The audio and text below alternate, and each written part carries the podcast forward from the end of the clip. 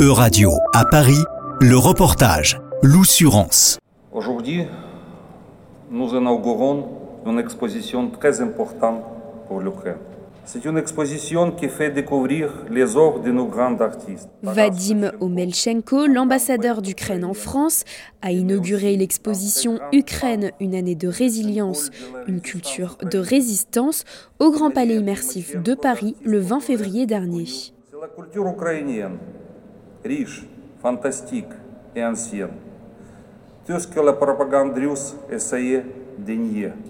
Tout ce qui les missiles russes. Cette exposition immerge le spectateur dans les chefs-d'œuvre des artistes ukrainiens Taras Chevchenko et Maria Primachenko, ainsi que dans une séquence photo journalistique sur la guerre en Ukraine, une exposition dévoilée au Festival ukrainien de Toronto en septembre 2022 et présentée pour la première fois sur le sol européen un an après l'invasion russe en Ukraine. I am Valery Kostyuk, co-producer of the immersive exhibits, and what we wanted to do, we wanted to show the world that Ukraine has rich culture and has uh, and has the culture that we want to defend.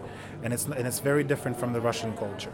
Um, what we also wanted to show, we wanted to show the riches of Ukrainian art and celebrate Ukrainian art and commemorate people that have put their lives for this culture. And really, this combination of the war exhibit that we have, Ukraine Land of the Brave, Immersive World of Maria Primachenko, and uh, Taras Shevchenko, Soul of Ukraine, really we're showing what we're really fighting for and why. And it's all worth defending. Le producteur évoque même le terme de front culturel.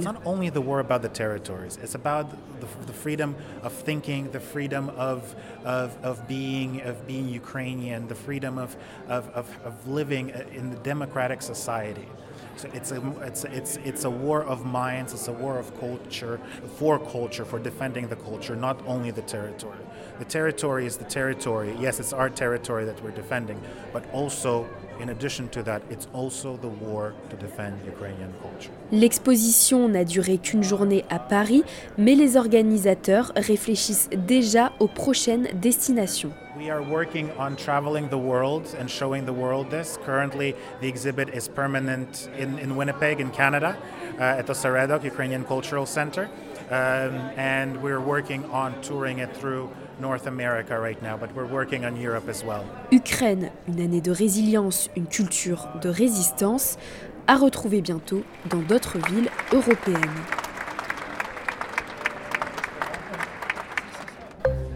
C'était un reportage de Radio à Paris, à retrouver sur euradio.fr.